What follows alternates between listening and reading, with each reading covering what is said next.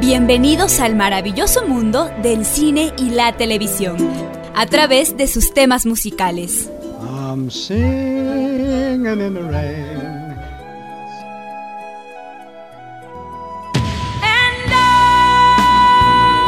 Esto es música, cámara y acción. Un espacio para revivir las grandes historias del séptimo arte, contadas a través de la música. Acción. Terror. Romance.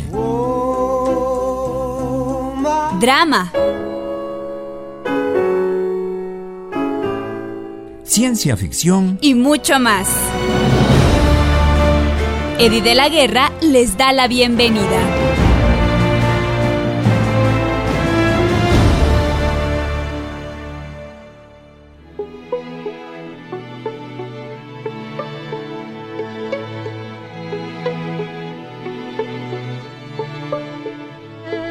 Bienvenidos y bienvenidas a un programa más de música, cámara y acción que el día de hoy está dedicado a los gamers, sí, a los jugadores, videojuegos y sus bandas sonoras.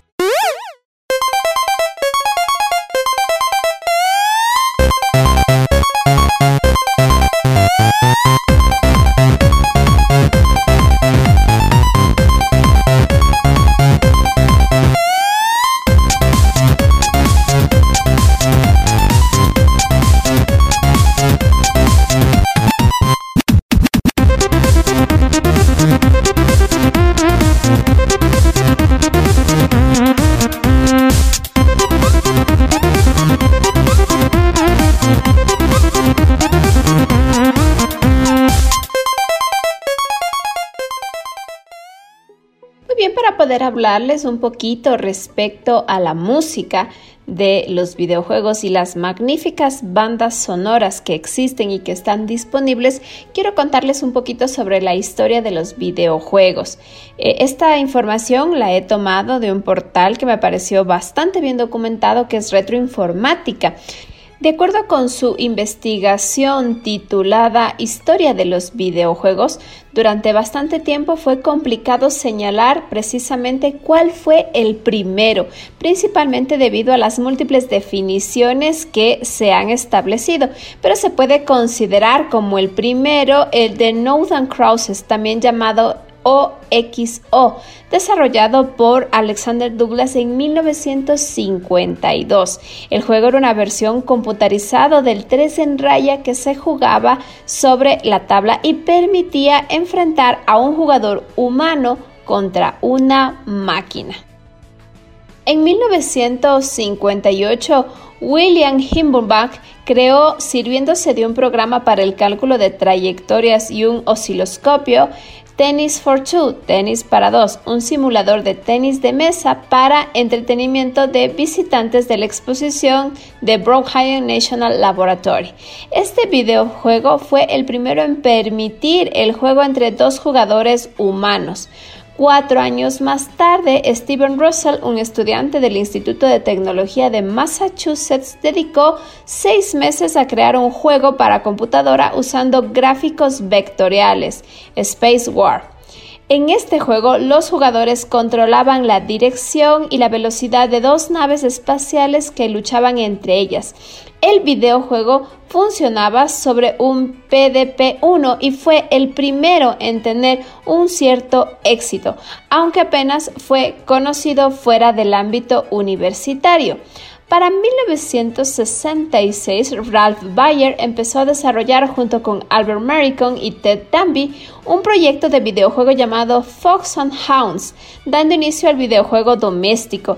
Este proyecto evolucionó hasta convertirse en Box Odyssey, el primer sistema doméstico de videojuegos lanzado en 1972 y que se conectaba a la televisión y permitía jugar a varios jugadores en juegos Un hito muy importante en el inicio de los videojuegos tuvo lugar en 1971 cuando Lauren Bushnell comenzó a comercializar Computer Space, una versión de Space War, aunque otra versión recreativa de Space Wars como lo fue el Galaxy Wars, puede que se adelantara a principios de los años 70 en el campus de la Universidad de Stanford. La ascensión de los videojuegos llegó con una máquina recreativa Pong que es considerada la versión comercial del juego Tenis para dos. El sistema fue diseñado por Al Alcom y Nolan Bushell en el recién fundado Atari. El juego se presentó en 1972 y fue la piedra angular del videojuego como industria. Durante los años siguientes se implantaron numerosos avances técnicos en los videojuegos, destacando los microprocesadores y los chips de memoria. Aparecieron en los salones recreativos juegos como Space Invades, Taito, Asteroids de Atari, entre otros. A continuación vamos a escuchar la música de Tomoshiro Nishikado de Space Invaders.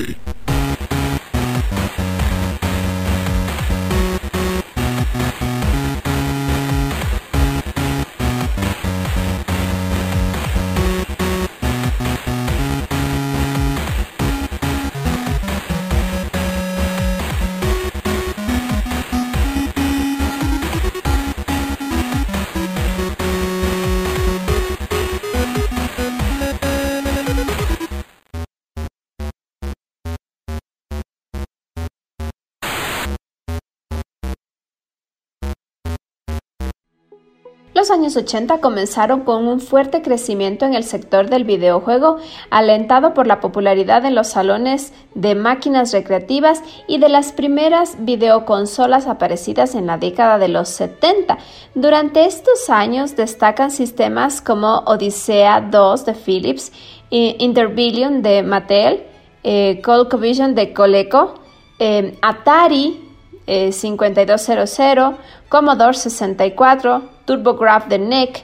Y por otro lado, en las máquinas recreativas triunfaron juegos como el famoso Pac-Man, Battlezone, Pole Position de Namco, Trom de Midway y Saxon de Sega.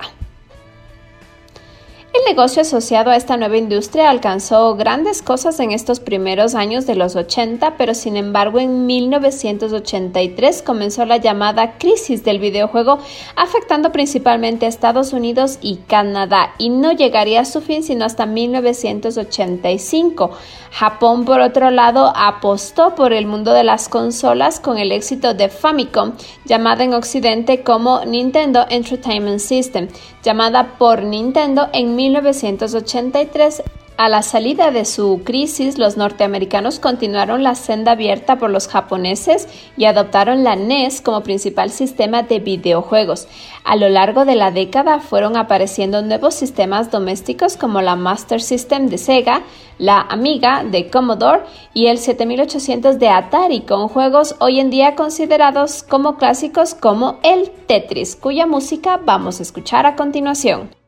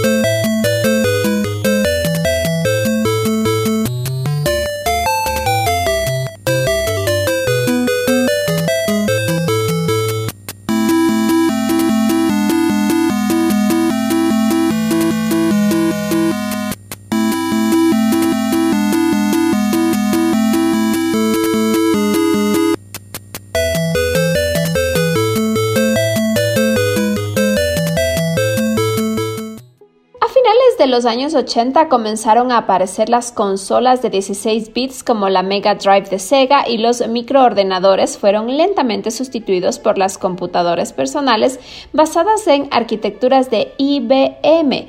En 1985 apareció un personaje muy querido por todos, Super Mario Bros., que supuso un punto de inflexión en el desarrollo de los juegos electrónicos, ya que la mayoría de los juegos anteriores solo contenían unas pocas pantallas que se repetían en un bucle y el objetivo simplemente era hacer una alta puntuación.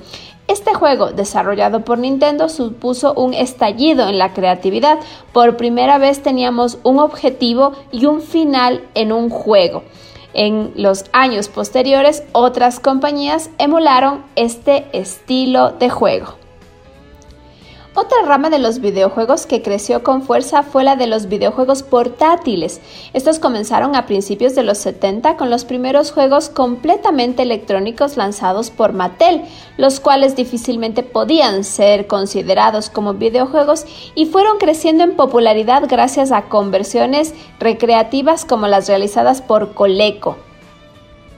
La evolución definitiva de estas portátiles como plataformas de videojuego llegó en 1989 con el lanzamiento del famoso Game Boy de Nintendo. Muy bien, Vamos a ir al tema principal de este programa, la música de los videojuegos. En particular, desde comienzos del siglo XX es considerada como un género musical por derecho propio, principalmente por tratarse en su mayor parte por música programada, a diferencia de la música grabada en un estudio o interpretada en directo. Cuando los videojuegos empezaron a florecer como forma de entretenimiento, la música se almacenaba en medios físicos como cassettes y los discos de vinilo analógicamente. Estos componentes eran caros y propensos a averías bajo el uso constante, haciéndolos poco adecuados para su uso en los arcades. Si bien fueron usados en algún caso como en el juego Journey de Midway, un método más económico para tener música en un videojuego era usar medios digitales usando un microprocesador específico para generar ondas analógicas, convirtiendo códigos digitales a impulsos eléctricos enviados a un altavoz. De la misma forma se generaban los efectos sonoros. Aunque esto permitió la inclusión de la música en los juegos de arcada en los años de 1970, esta era monofónica, cíclica y usada solamente entre fases al comienzo de la partida, como por ejemplo Pac-Man o Pole Position. Esto se debía a múltiples limitaciones. La decisión de incluir música en un videojuego significaba que tenía que ser transcrita a un código por un programador, tuviese o no experiencia musical. Alguna de la música era original y otra estaba en el dominio público. Los sistemas solían tener una capacidad sonora muy limitada. El Atari 2600, por ejemplo, era capaz de generar solo dos tonos o notas simultáneamente, con algunas excepciones como los arcades desarrollados por Exidy, que contaban ya con un sonido muestreado. La aproximación al desarrollo de la música para videojuegos en este periodo solía hacerse mediante una simple generación de tonos o síntesis FM para simular instrumentos para las melodías usando un canal de ruido, para simular sonidos de percusión. El uso primitivo de muestras de PCM por entonces limitaba a fragmentos de sonido como una alternativa a los sonidos de percusión que ya se escuchan en Mario Bros. La música de consolas domésticas solía tener que compartir los canales disponibles con otros efectos de sonido. Por ejemplo, si se disparaba el láser de la nave espacial, había que detener la música que se tocaba en el canal a usar para reproducir el efecto sonoro correspondiente. La segunda mitad de la década de 1980 se vivió con el lanzamiento de una oleada de juegos para estas plataformas con música compuesta por personas que tenían más experiencia musical que anteriormente y en otros juegos. La calidad de las composiciones mejoró notablemente y todavía hoy son reconocidos por su popularidad y estos juegos pasaron a la historia no solamente por el contenido del mismo, sino por su música y las imágenes a las que nos evocan y acompañan. Algunos compositores que se hicieron conocidos precisamente por este género son Kowi Kondo de Super Mario Bros. y la leyenda de Zelda, Koichi Sugiyama de Dragon Quest, Rob Hubbard de Monty on the Run, Hirokazu Tanaka de Metroid y Kid Icarus, Martin Galway de Times of Lore, entre muchos otros. Hacia el final de la vida comercial de la NES, algunos cartuchos que incluían microprocesador de generación de tonos adicionales, ampliando asimismo el número de canales, habían quedado consolidados en el mundo de los videojuegos. Y esto demostraba una mayor atención hacia los detalles y por supuesto al sonido como un componente muy importante de la historia que se va construyendo a lo largo de el juego. A continuación vamos a escuchar la banda sonora de Dragon Quest número 11 en versión sinfónica.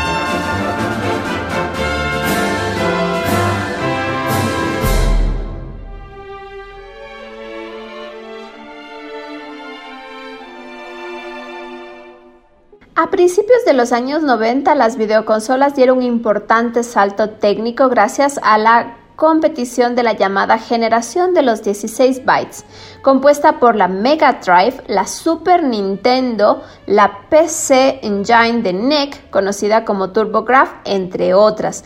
Junto a ellas también apareció la Neo Geo una consola que igualaba las características técnicas de arcade, pero demasiado cara para llegar de forma masiva a los hogares. Sin embargo, se intentó.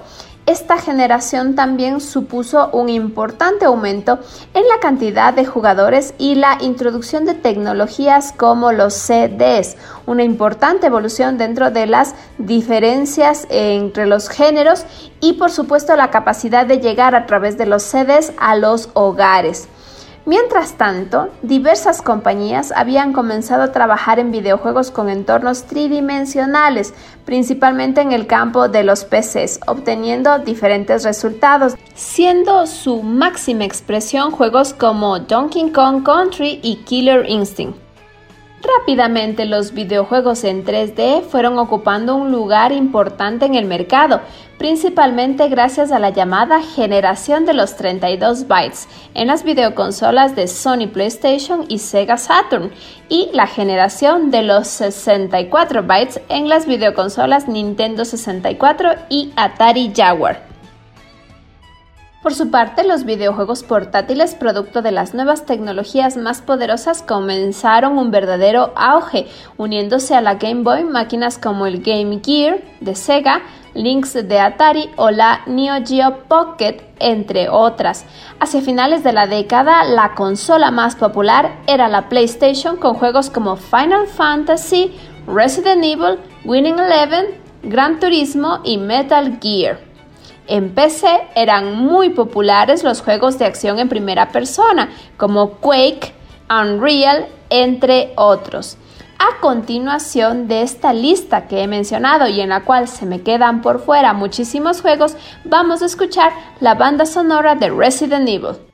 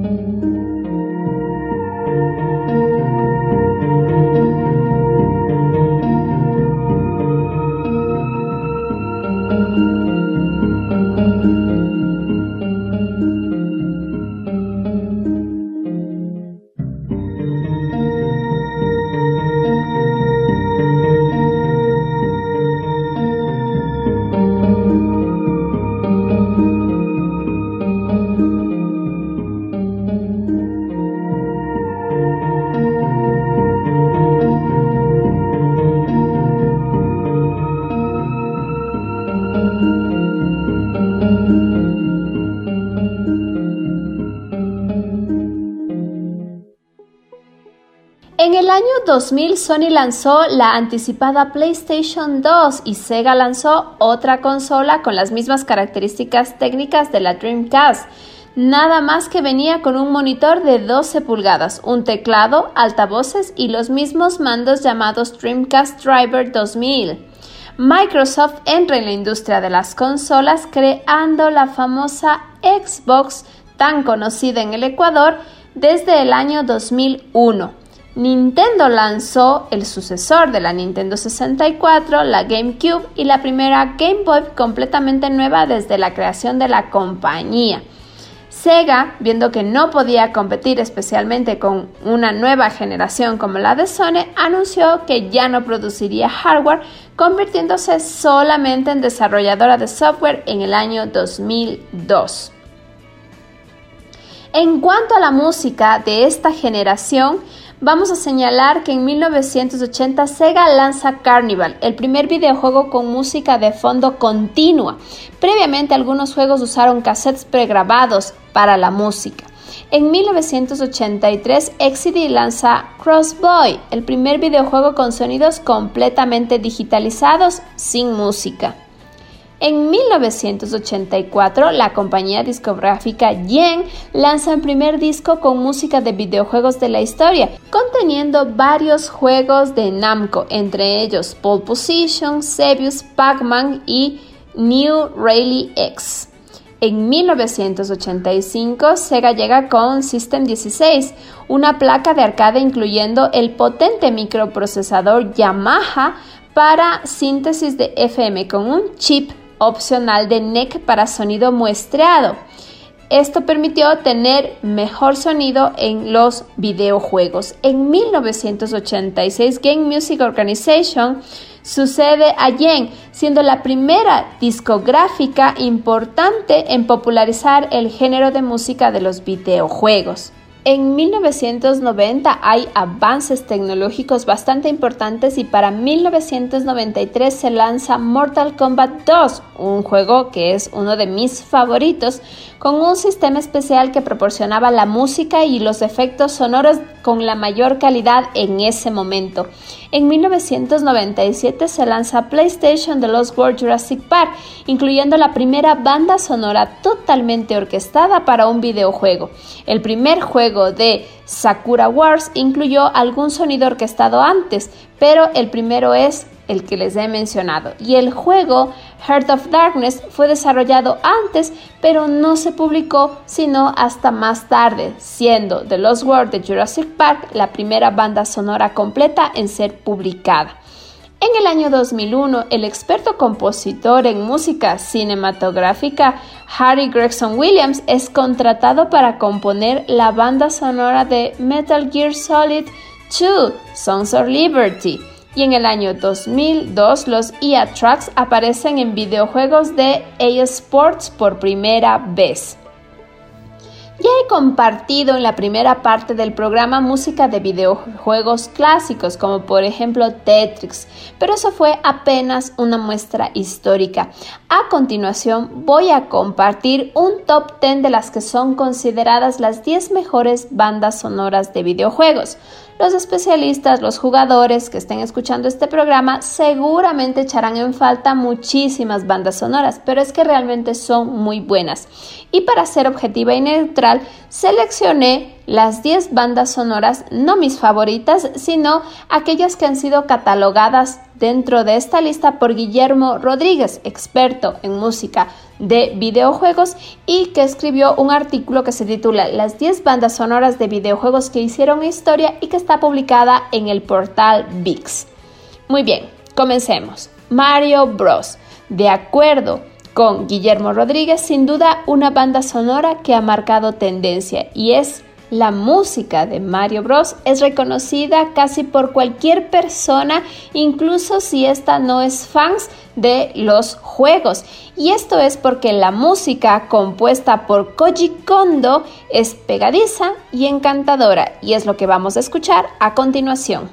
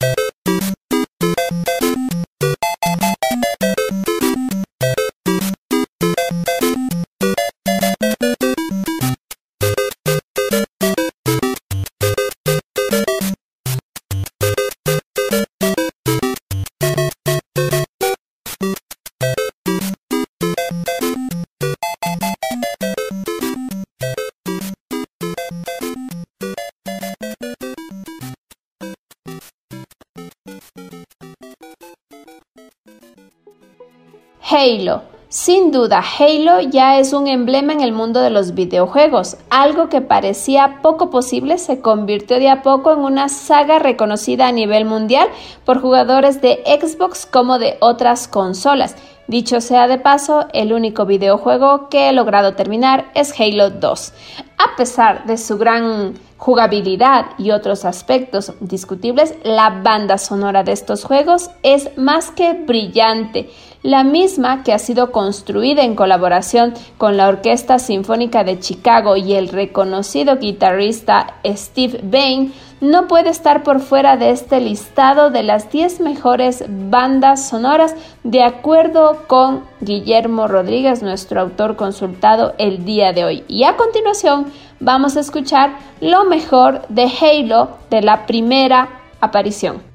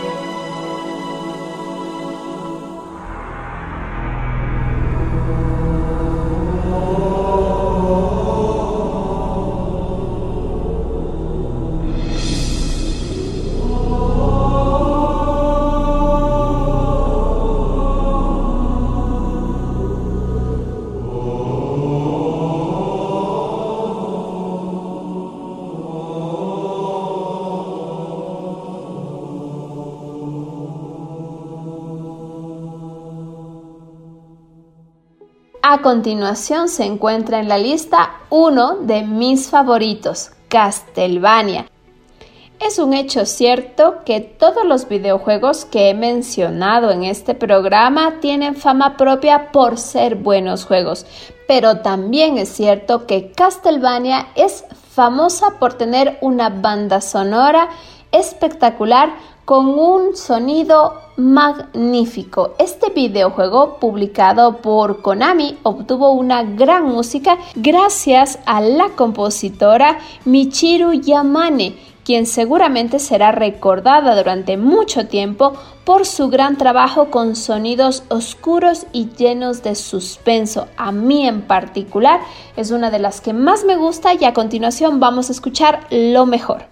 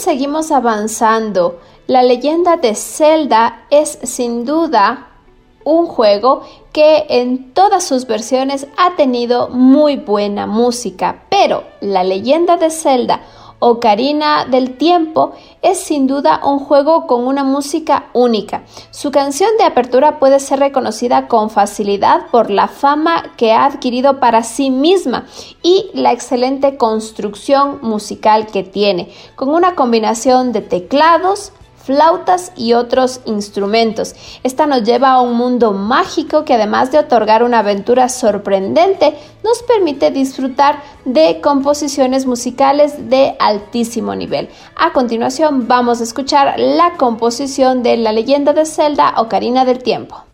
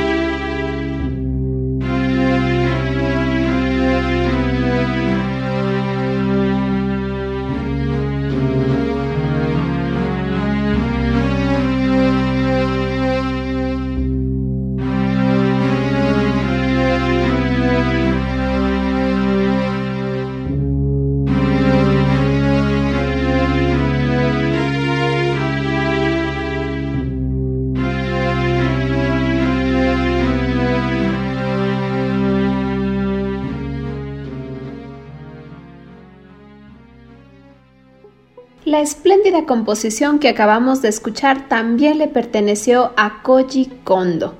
Ahora vamos a cambiar de género en juego y por lo tanto también en música.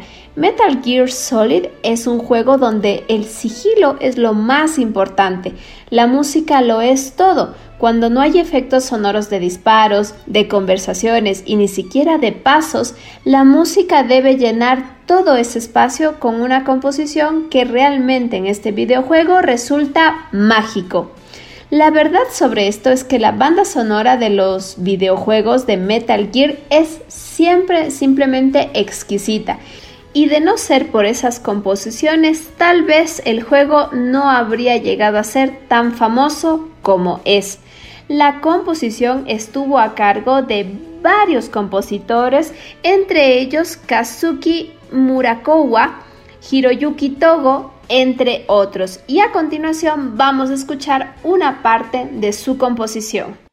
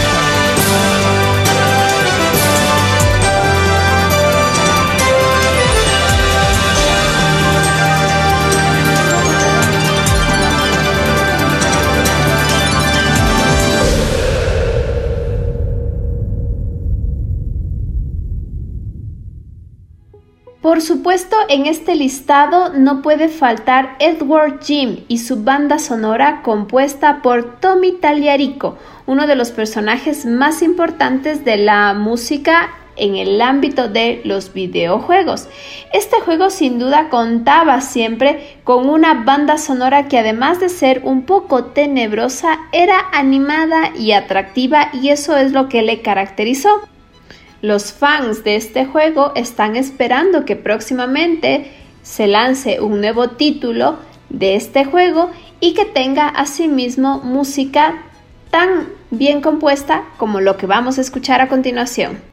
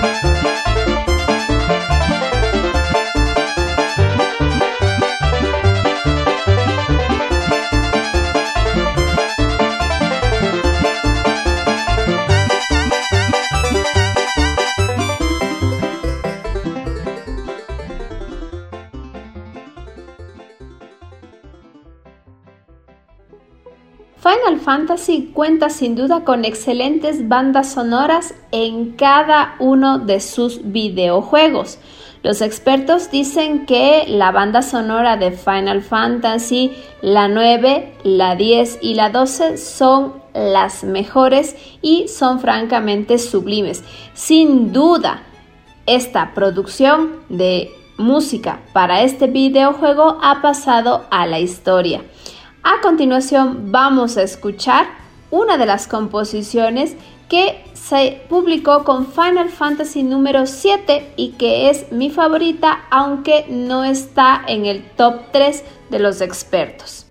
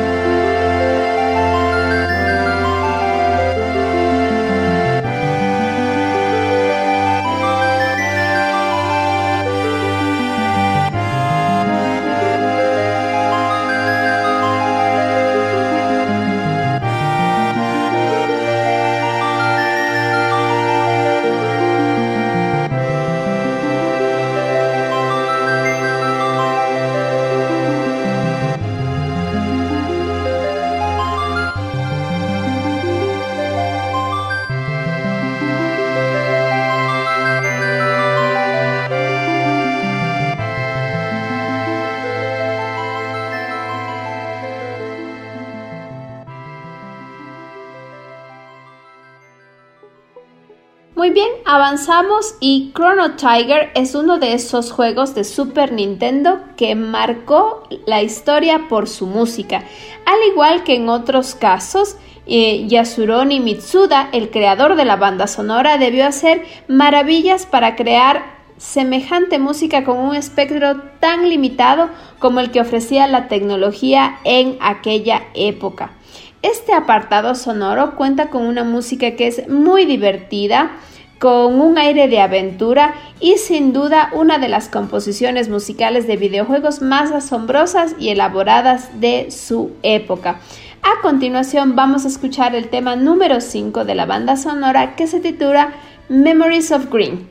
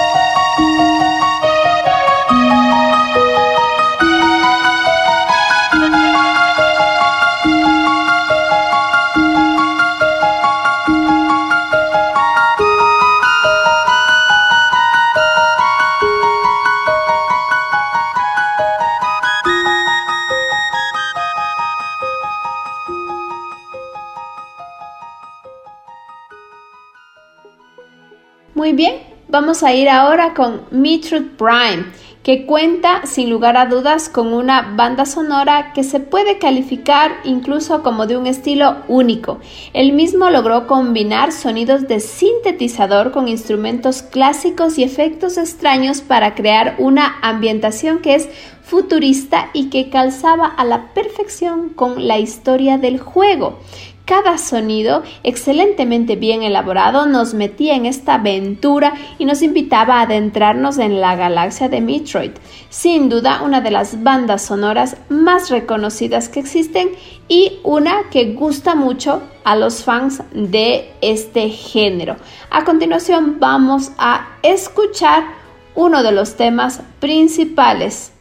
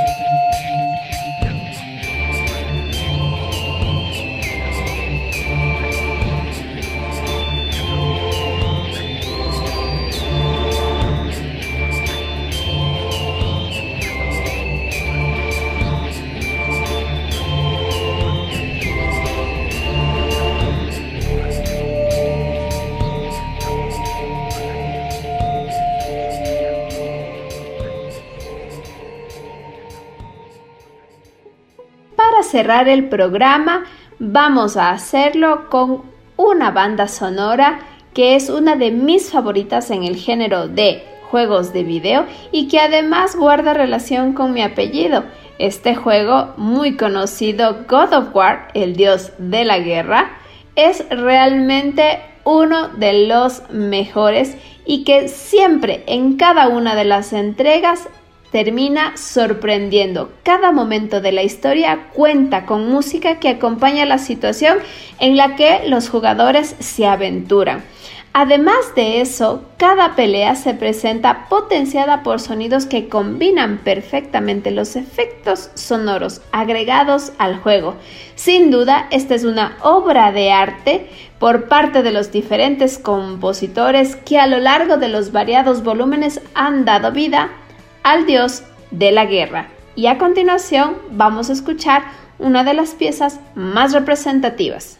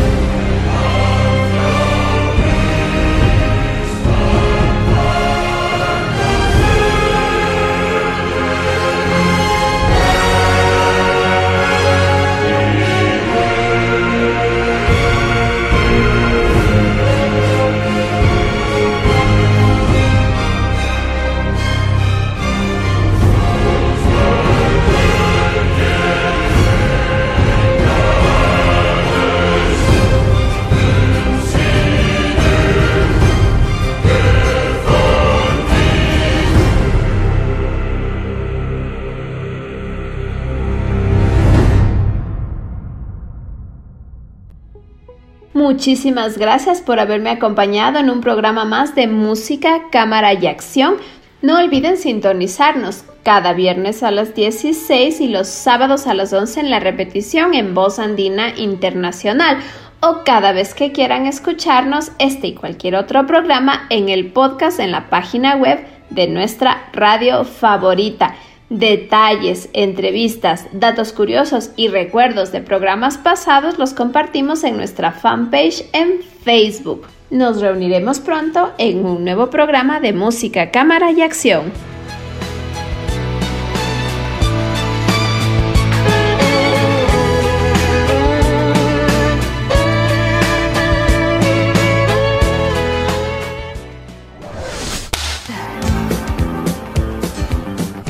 Gracias por acompañarnos en Música, Cámara y Acción. No olviden sintonizarnos la próxima semana para continuar este viaje musical. Estuvo con ustedes Eddie de la Guerra.